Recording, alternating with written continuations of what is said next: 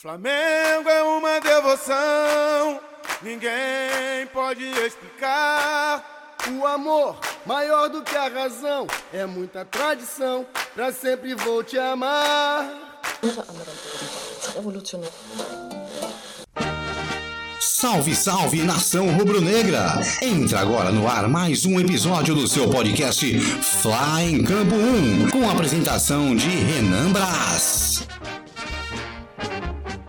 Olá, bom dia, boa tarde e boa noite. Estamos começando mais um episódio da Fly em Campo 1 e hoje vamos falar sobre as principais equipes que estão no G4. Bom dia, boa tarde e boa noite, Márcio Romão. Bom dia, boa tarde, boa noite, Renan, meu amigo Mauro, Alexander, Isailton, todo mundo que está escutando aí o nosso Fly em Campo 1, e vamos falar de muito futebol aí, Campeonato Brasileiro rodando à vontade. Bom dia, boa tarde e boa noite, meu amigo Isailton. Bom dia, boa tarde, boa noite, meu amigo Renan. Vamos estar aí falando bastante sobre esta tabela. Bom dia, boa tarde e boa noite, meu amigo Alexander Vieira. Bom dia, boa tarde, boa noite. É um prazer aí estar é, com vocês nessa edição, já agradecendo aí o convite. E vamos falar de uma das coisas que a gente mais gosta, né, que é futebol, essa reta final de Brasileirão. Bom dia, boa tarde e boa noite, Mauro.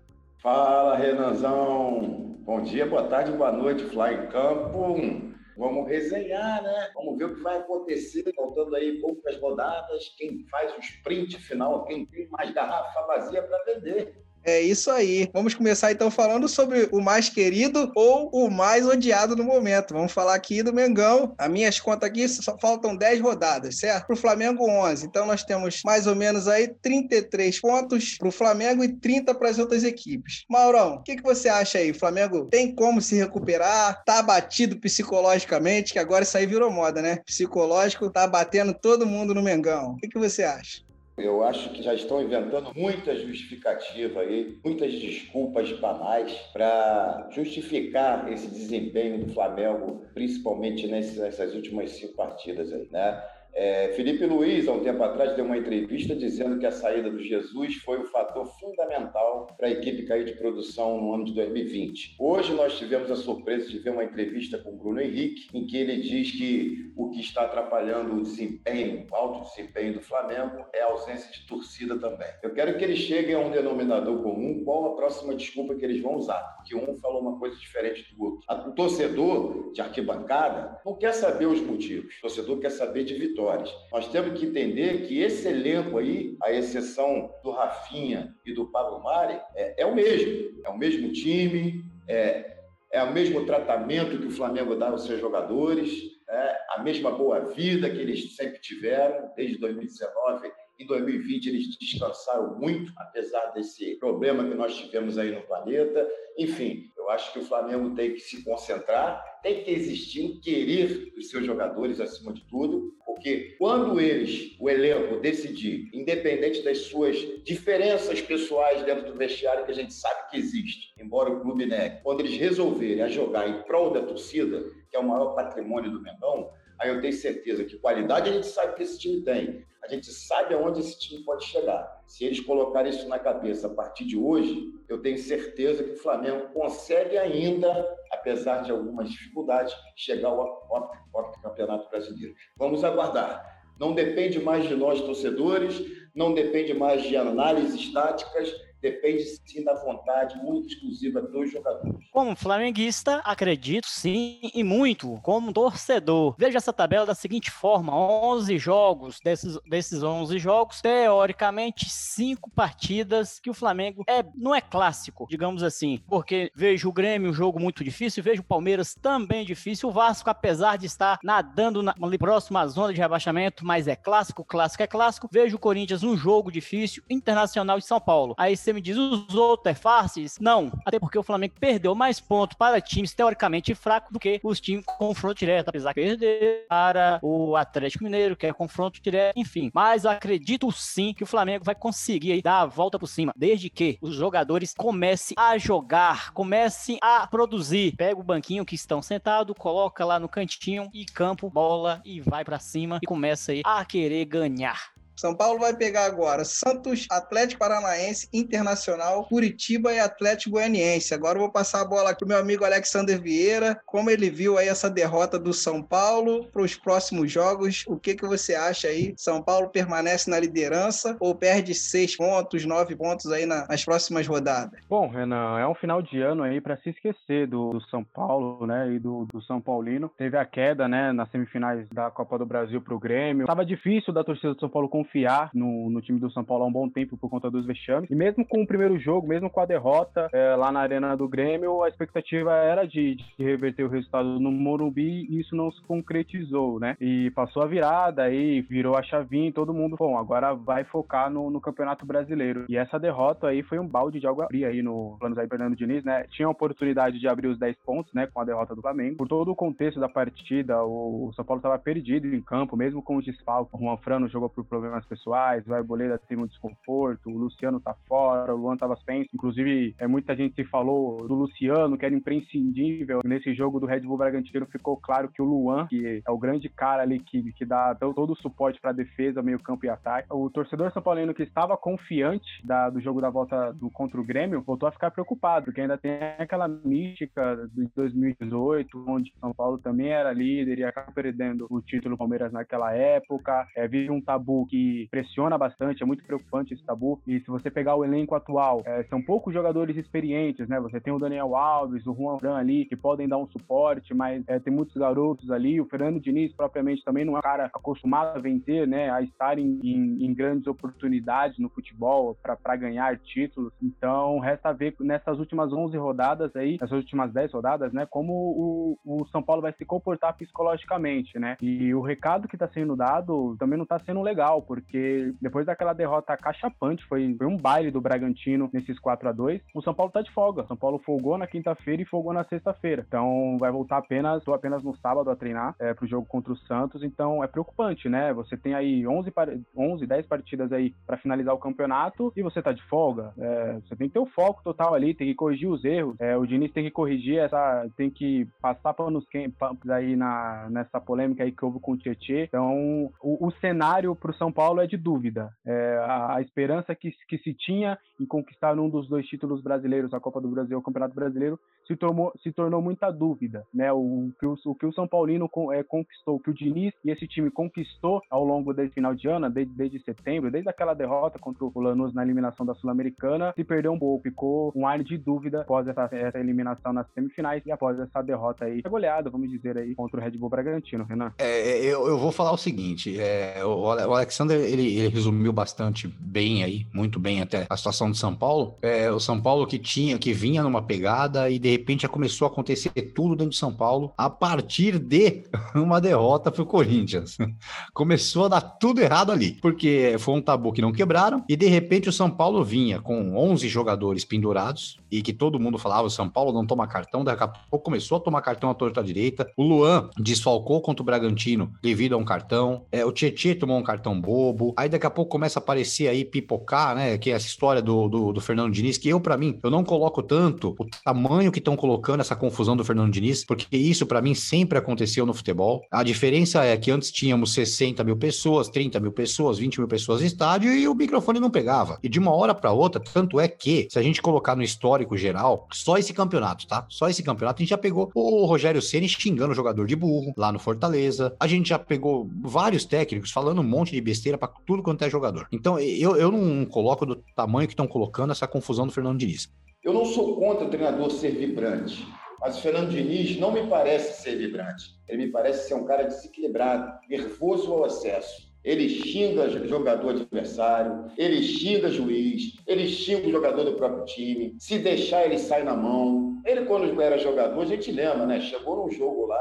pelo Palmeiras, saiu na mão, não lembro com quem lá. Acho que pelo Fluminense saiu na mão com o jogador do Palmeiras. Então, ele, ele seria o primeiro a ter que ter uma tranquilidade emocional sem perder a vibração. Uma coisa é você vibrar, outra coisa é você se descontrolar. Isso também pode estar fazendo mal ao time do São Paulo em campo. Mas o São Paulo começaram a acontecer coisas. O São Paulo tem, tem jogador pendurado, tem a questão da fila, que desde 2002, aliás, 2008, desculpa, não ganha nada, é, não, não ganha nenhum título de expressão. São jogadores que não têm a, aquela coisa do, do título na, nas costas. Tem ali Daniel Alves e Juan Fran. Jogador mais experiente, fora Daniel Alves e Juan Fran hoje no São Paulo, seria o, o lateral esquerdo, seria o Reinaldo. Só que o Reinaldo também não tem títulos pelo São Paulo. Então, é, ele é experiente, é ok, mas também não tem títulos. Então, isso pode pesar? Pode, pode sim. Agora, eu vou mais além. Eu vou nos 10 que faltam, nos 11 jogos que faltam no São Paulo. Porque o São Paulo pega, nesses jogos todos, ele pega ainda. San... O Santos eu não vou nem contar, porque o Santos vai jogar com o time reserva por causa da Libertadores. Mas o São Paulo pega o Flamengo, o São Paulo pega Atlético Mineiro, o São Paulo pega o Grêmio, pega o Inter. Mas a tabela não tá tão fácil assim pro São Paulo, não. Os próximos cinco jogos é, é mais, mais tranquilo, se você for pegar até o final do campeonato. Mas são vários confrontos diretos que o São Paulo vai pegar. E aí a chance de tropeçar é grande. Se não se arrumar a casa certo, a chance de tropeçar é muito grande. E vamos colocar, o Inter já chegou a seis pontos. O Inter tá a seis pontos de diferença e o Atlético Mineiro não jogou agora essa rodada, pode chegar a quatro de diferença. Vai complicar um pouquinho a situação, a tabela vai ficar, vai ficar gostosa, vai ficar legal. Eu tenho muito respeito, ô Márcio,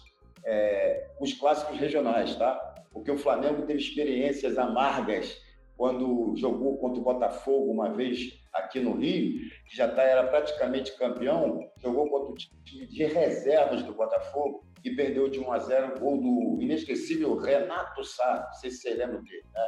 Ou não, minto, Gerson, Gerson com J, se eu não me engano, foi o... E perdeu uma outra vez também com o Botafogo com o time reserva. Então eu confio nesses clássicos regionais, isso tem um apelo, mesmo que o Santos vá bem desfalcado, né? Então, nós, flamenguistas, torcemos, torcemos para que o Fernando Diniz fique cada vez mais nervoso, porque ele deixará o seu time nervoso, provavelmente São Paulo vai perder alguns pontos aí importantes. Outra coisa que eu estava analisando é sobre o Inter do Abelão, hein? Vai ser difícil aturar aí, pelo que eu estou vendo, os jogos do Inter são bem mais fáceis do que Flamengo, Atlético Mineiro e São Paulo. Inter pega Goiás, Fortaleza, aí tem o jogo difícil contra o São Paulo, Grêmio e contra o Red Bull Bragantino fora de casa. E aí, Zé, vai aturar o Abelão? Eu não vejo o Internacional um dos maiores é, rivais aí para poder tirar esse título, tanto do Atlético Mineiro, como do Flamengo, como do São Paulo. Eu não vejo. Por mais que você falou, a tabela aí não é tão ruim, mas se permanecendo Abelão, Abelão acha lindo tudo na vida dele. O Inter, não acho que o Inter vai, vai incomodar. Pode, vai brigar para ficar no G4. Eu acho que de todos esses aí, eu acho que o Inter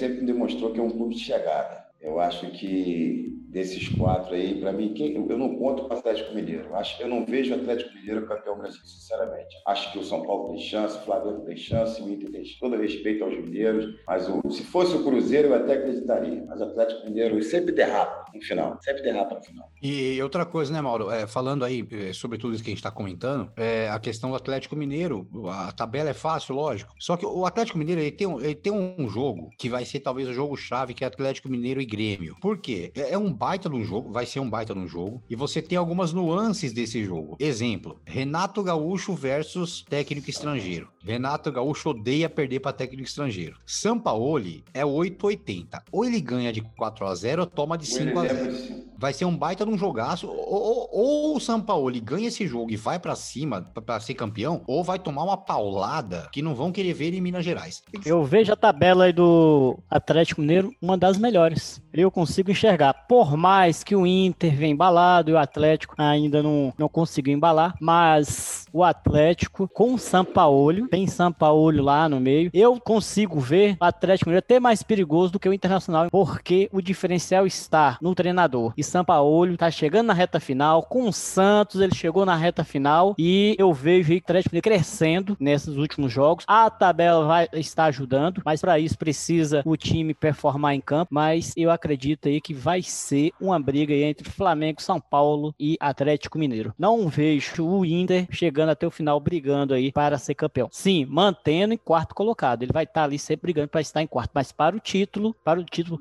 olhando para a tabela, o Atlético Mineiro para mim é o melhor, o melhor segmento, melhor jogos aí para poder finalizar o Campeonato Brasileiro. Pra gente terminar aqui esse podcast, quem vai ser campeão do Campeonato Brasileiro de 2021? Quem vai se arriscar aí? Quem vai ser campeão e vir a edição de 2020-21 vai ser o Flamengo fazendo uma final no jogo contra o São Paulo. E nós de cá torcendo, Alexandre de lá torcendo, vibrando. O jogo vai ser 2 a 1 jogo pro Flamengo sendo vitorioso e sendo campeão. É isso aí. E você, Márcio, o que, que você acha? Internacional. Mauro? Vamos ganhar. Igual o Isaílton. Só que vai ser um azerinho, tá bom, no final do jogo. E Daniel Alves expulso. Ele que inteligentemente pilhou o Gerson nos todos os jogos do Flamengo e São Paulo. E foi uma inteligência dele. Ele tirou o Gerson do sério. Ele sabe que o Gerson é um dos caras mais cabeças que faz o time rodar. Então tem que fazer a mesmíssima coisa. Vamos enervar. Vamos deixar o Daniel Alves subindo no salto. Literalmente. Vamos tirar ele de campo. 1 a 0 Mengão. Tá bom. Qualquer um que fizer o gol. Vamos ser campeões em cima do São Paulo. E você, Alexander? Manda aí. Eu vou, eu vou no, no, lado contrário aí, né? Vou São Paulo campeão na última rodada contra o Flamengo, 2x1, um, gol no último minuto. aí São Paulo campeão sai da fila. Tá certo, galera. Quero agradecer a vocês, quero agradecer ao Isailton, Márcio Romão, ao Mauro, ao Alexander. Vou deixar um espaço aqui para vocês se despedirem e falar um pouco do trabalho de vocês. Certo, meu amigo. Eu que agradeço pelo convite de estar aqui fazendo parte. Quem não, não sabe, sou Isailton do canal Isailton Fla, onde temos lá uma plataforma no YouTube, onde falamos do Flamengo. Todo dia tem lives. Convido a todos a ir lá assistir. Quem gostar, se inscrever. E posso falar a promoção que tá tendo lá no canal? Nós lançamos uma promoção lá agora, onde na hora que chegarmos a 2 mil inscritos, estaremos é, sorteando o manto sagrado. No momento estamos com 1.560 inscritos. Falta aí 440 inscritos para sortearmos essa camisa. Bom, vou me despedir de vocês aí, agradecer mais uma vez a participação, o convite. Maurão, um abraço, é sempre um prazer estar com você aí. Isailton também, sempre um prazer fazer parte aí da, das bancadas, né? Na bancada de podcast, bancada de YouTube, enfim. Estamos sempre juntos. Renan, obrigado pelo convite. Alexander, prazer conhecê-lo. Espero termos mais interatividades aí ao longo da, da vida, aí ao longo de, de vários podcasts. E convidar todo mundo para escutar meu podcast, né? Meu podcast, não, nosso podcast, porque sou eu mais dois parceiros. É um podcast chamado Esporte na Área. A gente não fala só de futebol, não fala só de um clube. São vários esportes, basquete, vôlei, futebol, enfim. Semana que vem tem Zé Elias. Fechamos hoje com o vice-presidente novo, vice-presidente de marketing do Corinthians, Cola Grossi. Fechamos com Fernanda Venturini enfim, tem muita coisa boa por vir aí. É podcast esporte na área. Spotify, Deezer, é, Google Podcast, enfim, qualquer plataforma de podcast é só procurar lá esporte na área. Um abraço. Renanzão, um abraço. Fly em Campo 1, muito obrigado aí pelo prazer que vocês me deram de estar participando desse bate-papo aqui sensacional, descontraído. Um abraço, Alexander. É, lembrando que a torcida independente de São Paulo, assim como a Gaviões da Fiel, da Fiel tem um bom relacionamento com as torcidas do Flamengo, né? E a gente vale a pena a gente lembrar, futebol é a coisa mais importante entre as menos importantes. Primeiro lugar está Deus, segundo a nossa família e, lógico, as nossas paixões políticas, mas que isso não ultrapasse a linha, a fronteira da civilidade, né? Meu canal no YouTube, Papagaio Vintém, peço a vocês carecidamente que se inscrevam lá. Ainda não tem muito conteúdo, estou providenciando aí, estou pensando e planejando, Renan, já falei até com o Márcio, em duas lives por mês, um sopão aí, falando de vários clubes do Brasil, é um projeto que eu tenho, e claro que você vai estar convidado sempre para participar. É, meu Instagram, arroba o papagaio Vintém, e quero também fazer aqui uma propaganda que eu acho que é muito válida para todos, que foi o, o Alan Martins, que me deu a oportunidade de estar nas redes sociais a primeira vez no YouTube, no canal Nação Urubu 81, que dedicou, deu o seu Instagram com mais de 40 mil seguidores para um projeto muito legal desenvolvido pelo Flamedula, que é justamente da gente arrecadar doadores né, de medula, que eu acho que é importante esse trabalho também, e o Alexandre também, se quiser, né, pode de repente acessar lá o Insta do Nação Urubu 81, para a gente de repente fazer isso uma corrente das torcidas de futebol, para fazer que as pessoas entendo essa necessidade de, de doar, doação de medula, que eu acho importante para o país. Obrigado pela oportunidade. Valeu, Renan. Tamo junto. Muito obrigado, Renan, pelo convite, aos amigos aí, o Márcio, Isailton, é uma hora. É youtube.com barra Alexandre Vieira, meu canal no YouTube, youtube.com barra Futebol na Veia também, canal com meus amigos também. E até a próxima. Muito obrigado aí, um bate-papo bem legal. Saudações rubro-negras, até a próxima, pessoal. Um abraço. Flamengo é uma devoção, ninguém pode explicar. O amor, maior do que a razão, é muita tradição, pra sempre vou te amar. Esse foi mais um episódio do seu podcast Fly em Campo 1 com a apresentação de Renan Braz. Logo, logo, mais um episódio inédito para você não perca Fly em Campo 1 aqui no seu tocador de podcast preferido. Uma vez Flamengo, sempre Flamengo, Flamengo sempre.